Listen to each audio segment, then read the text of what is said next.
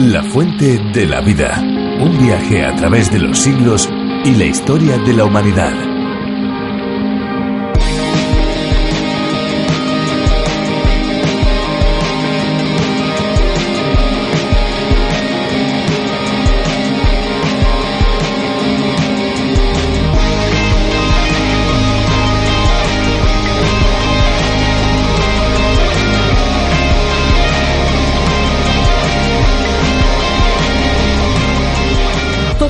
Sed y como esa necesidad es básica, da igual lo que bebamos hoy porque sabemos que tendremos sed mañana también. Ahora bien, ¿nos podremos saciar completamente alguna vez?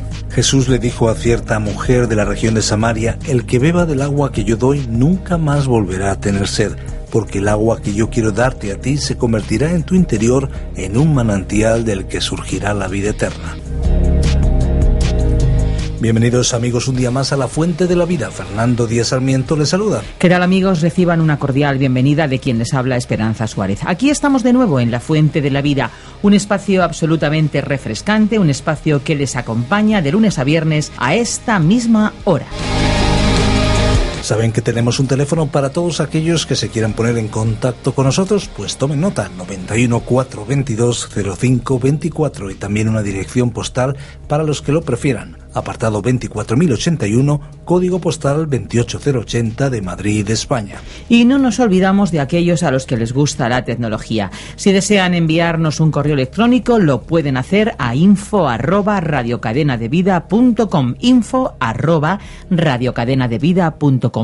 Pero les diré algo más. Si desean escuchar directamente alguno de los programas anteriores, lo pueden hacer también en www.lafuentedelavida.com ya lo ven, o mejor dicho, ya lo oyen. Tienen unas cuantas opciones para comunicarse con nosotros y también, si lo desean, pueden solicitar las notas y bosquejos de la fuente de la vida. Solo tienen que pedírnoslo y nosotros se lo enviaremos completamente gratis. ¿Sabes por qué lo enviamos gratis? Pues porque hay muchos amigos que de una manera desinteresada y generosa apoyan este programa económicamente. A todos ellos, desde estos micrófonos, les damos las gracias y, por supuesto, les saludamos saludamos. Muy bien, Esperanza, pues si te parece, este es el momento para escuchar una canción. La hemos seleccionado especialmente para nuestros amigos. Después volvemos. Claro que sí.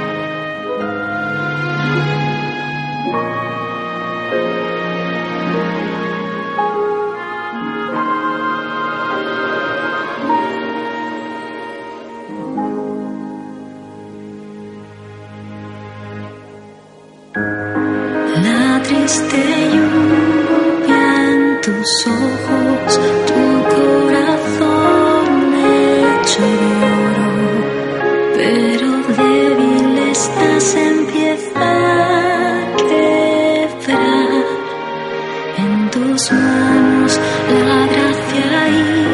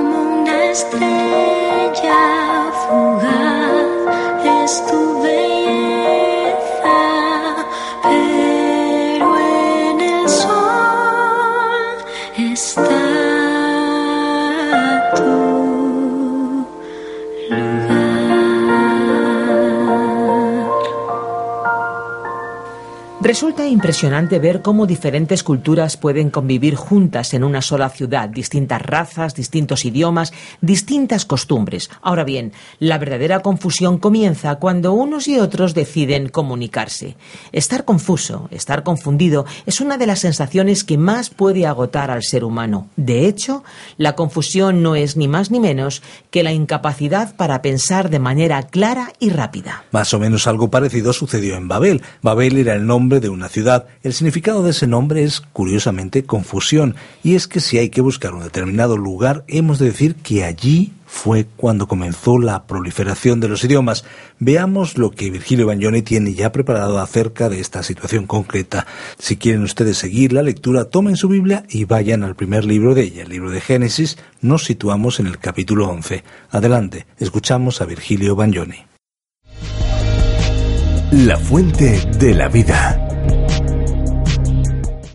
Génesis capítulo 11 versículos 4 al 32. En nuestro programa anterior dejamos nuestro estudio en el capítulo 11 versículo 4. Habíamos presentado allí a Nimrod, el cazador, como un líder ambicioso que pretendía crear un imperio mundial, y como el posible promotor de la construcción de la ciudad y la torre de Babel.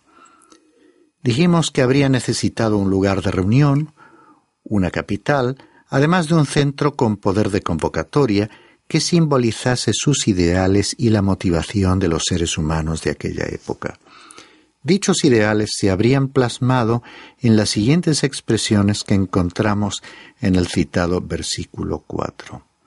Vamos, edifiquémonos una ciudad y una torre cuya cúspide llegue hasta los cielos, y hagámonos un nombre famoso para que no seamos dispersados sobre la faz de toda la tierra.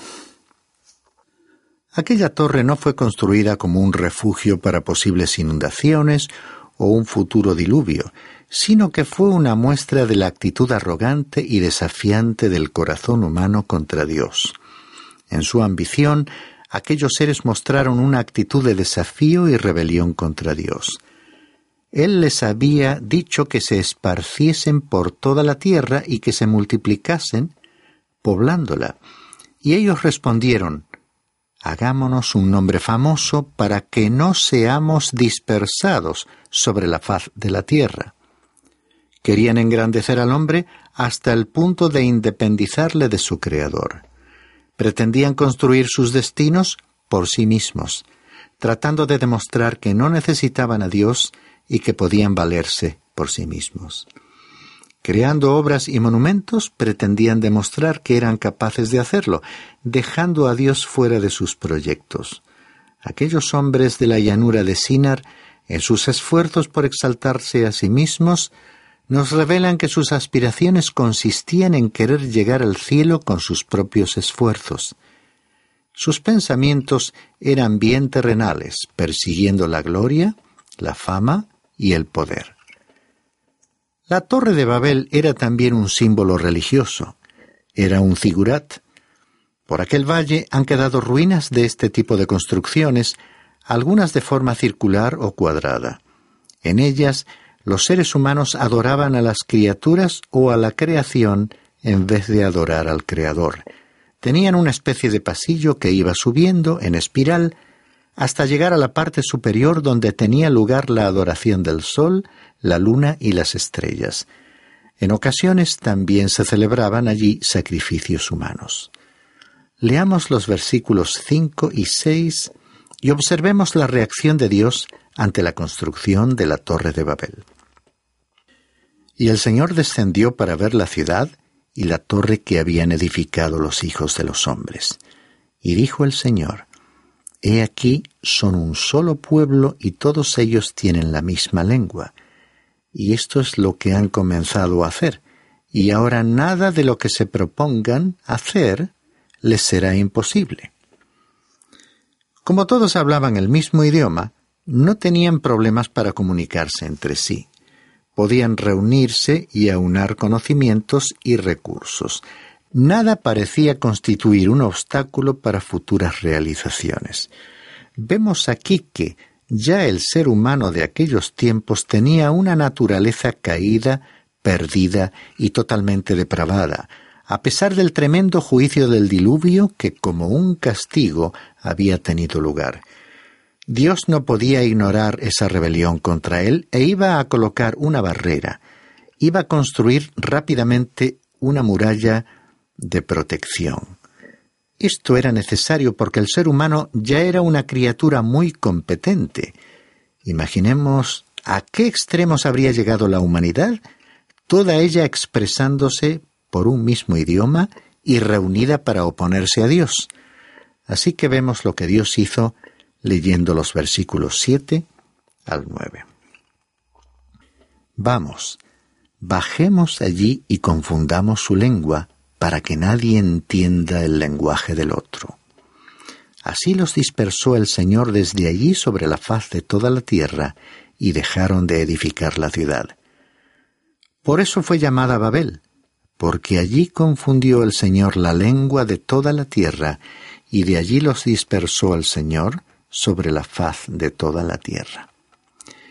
Y de esta manera fueron dispersados por toda la tierra habían estado unidos en su rebelión, pero ahora no podían entenderse ni comunicarse entre sí. El método utilizado no podía haber sido más efectivo, porque las barreras idiomáticas fueron realmente eficaces, y aún hoy separan a los pueblos más que las propias fronteras, océanos y cualquier otro accidente geográfico. Hay muchos que creen que los idiomas se desarrollaron gradualmente. Sin embargo, Dios dijo que confundiría su lenguaje y precisamente mientras estaban construyendo, de repente descubrieron que no podían entenderse. El proyecto de edificación se vio inesperadamente interrumpido y los constructores se alejaron de Babel en todas direcciones. Aquel fue un acontecimiento extraordinario. Fue un milagro que afectó tanto a la facultad de hablar otras lenguas como a la capacidad para entenderlas. Podríamos preguntarnos si esto fue una bendición o un beneficio disimulado o una maldición sobre la humanidad. Desde el punto de vista de los propósitos de Dios fue una bendición. Desde la perspectiva de la tendencia del hombre a alejarse de Dios, fue claramente un juicio, un castigo. A través de los siglos la humanidad ha continuado dividida, separada, lo que ha constituido un serio obstáculo para los seres humanos.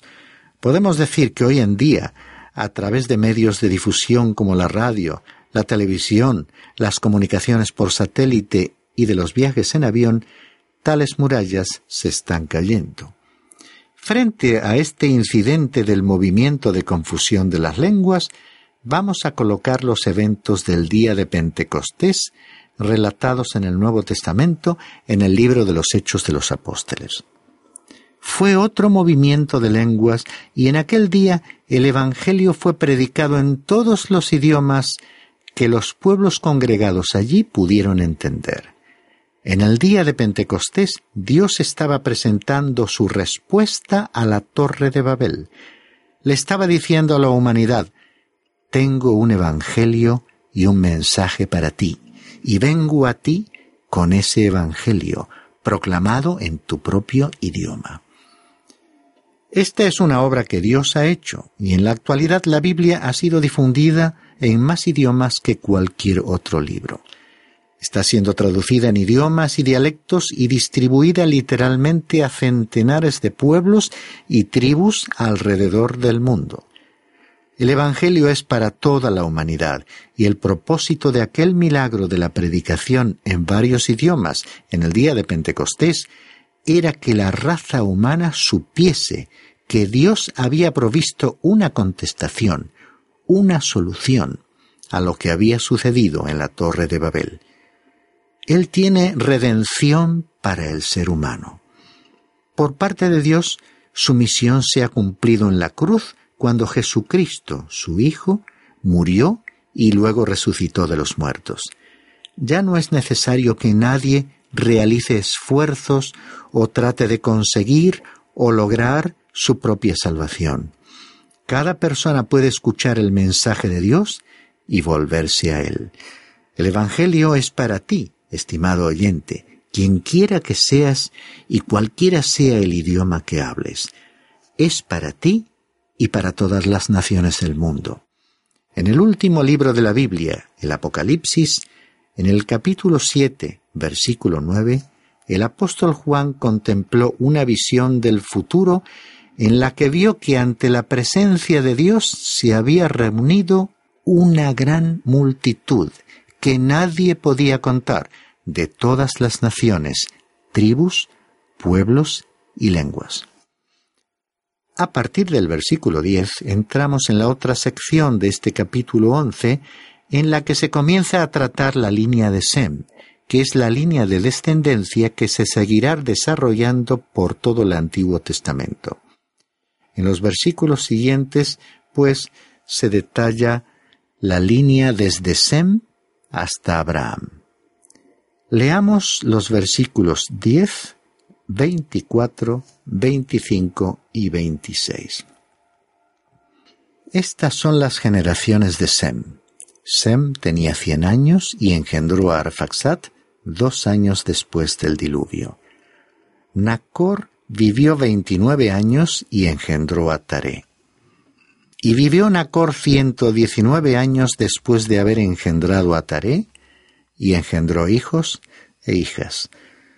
Taré vivió setenta años y engendró a Abraham, a Nacor y a Arán.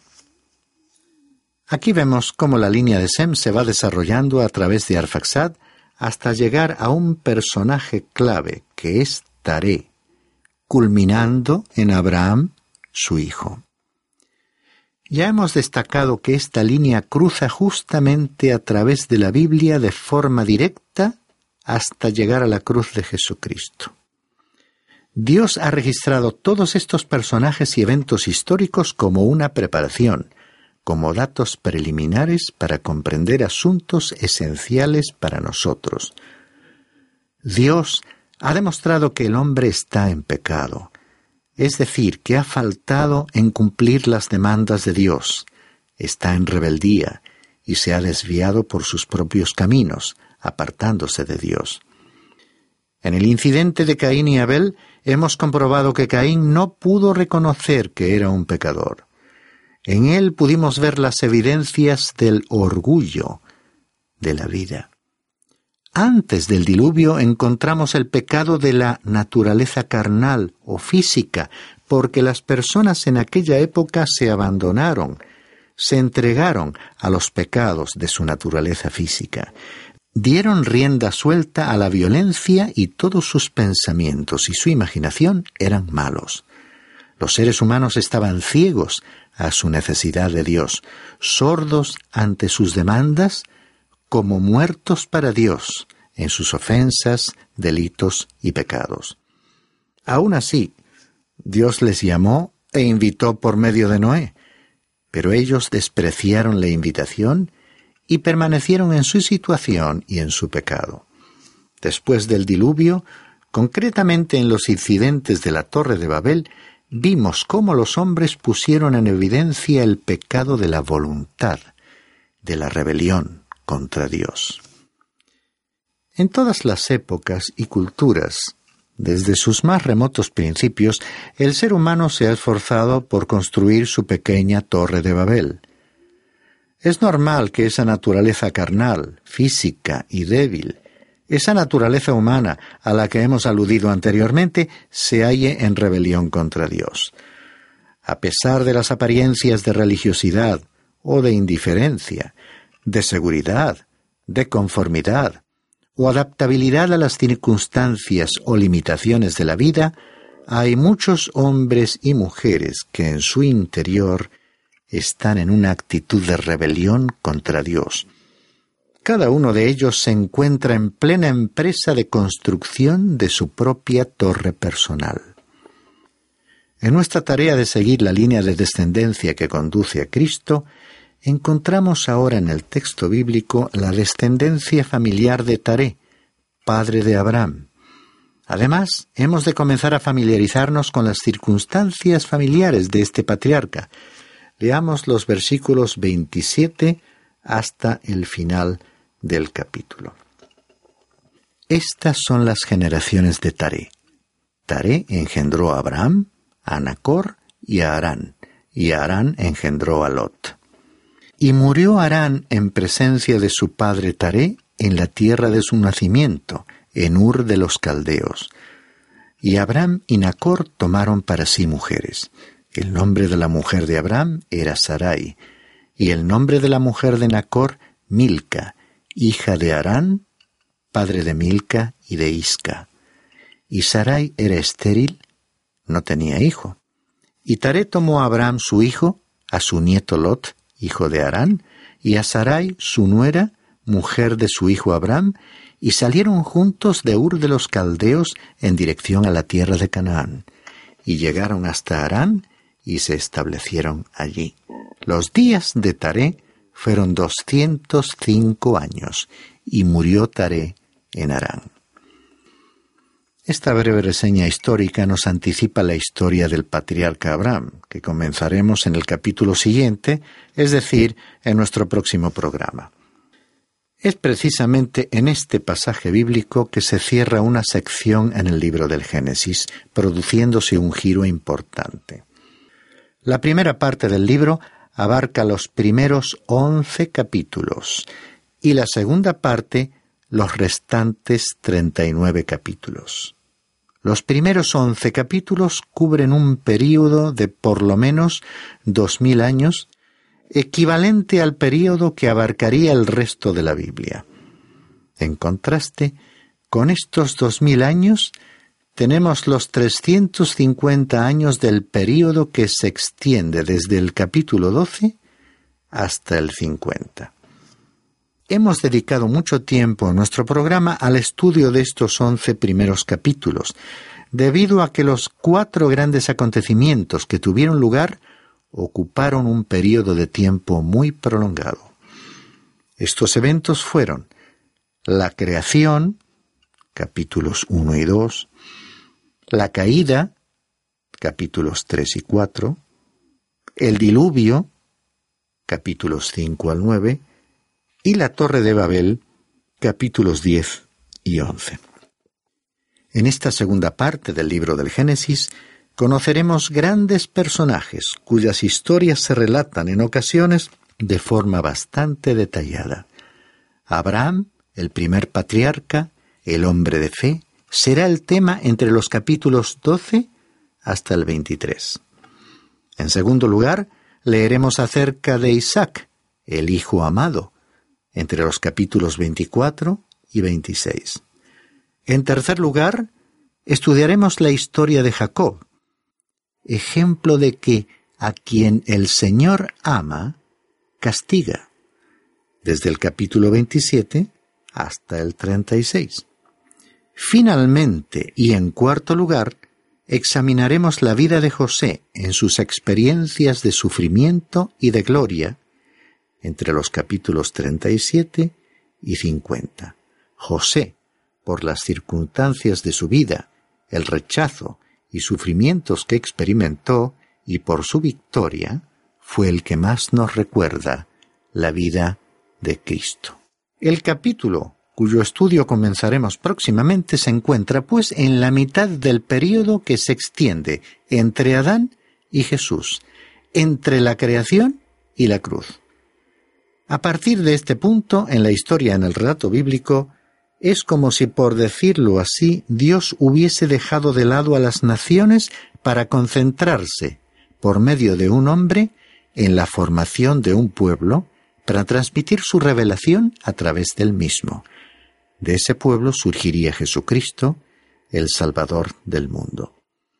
Una de las pruebas de la veracidad de las Sagradas Escrituras radica en el hecho de que se relata la vida de estos personajes con gran sinceridad y realismo. Se destaca la grandeza de la personalidad de cada uno de ellos, individualmente y en su entorno familiar, y se evalúa su relación con Dios y su fe ejemplar. Pero igualmente se describen sus defectos, debilidades y fracasos, tanto en su relación con Dios como en las áreas familiares y la sociedad en general y tanto en las valoraciones positivas como en las negativas encontraremos valiosas lecciones para aplicar en nuestra vida en la actualidad, motivos de inspiración, motivación y estímulo para nuestra experiencia individual, familiar y social.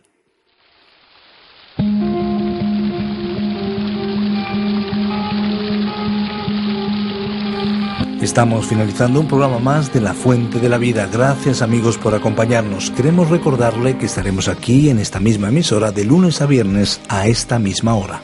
Así es, en nuestro próximo programa seguiremos analizando aspectos interesantes que convierten a la Biblia en un libro singular que sigue transformando vidas. Seguro que no nos dejará indiferentes. Ahora nos toca despedirnos y recordarles que si desean ponerse en contacto con nosotros pueden llamarnos al teléfono 91 422 0524 o bien escribirnos al apartado 24081, apartado 24081, código postal 28080 de Madrid o si lo prefieren pueden enviarnos un correo electrónico a la siguiente dirección. Tomen nota info arroba radiocadenadevida.com info arroba radiocadenadevida.com Les agradecemos muchísimo el haber compartido este tiempo con nosotros y por supuesto les esperamos en nuestro próximo espacio. Estaremos aquí de lunes a viernes a la misma hora.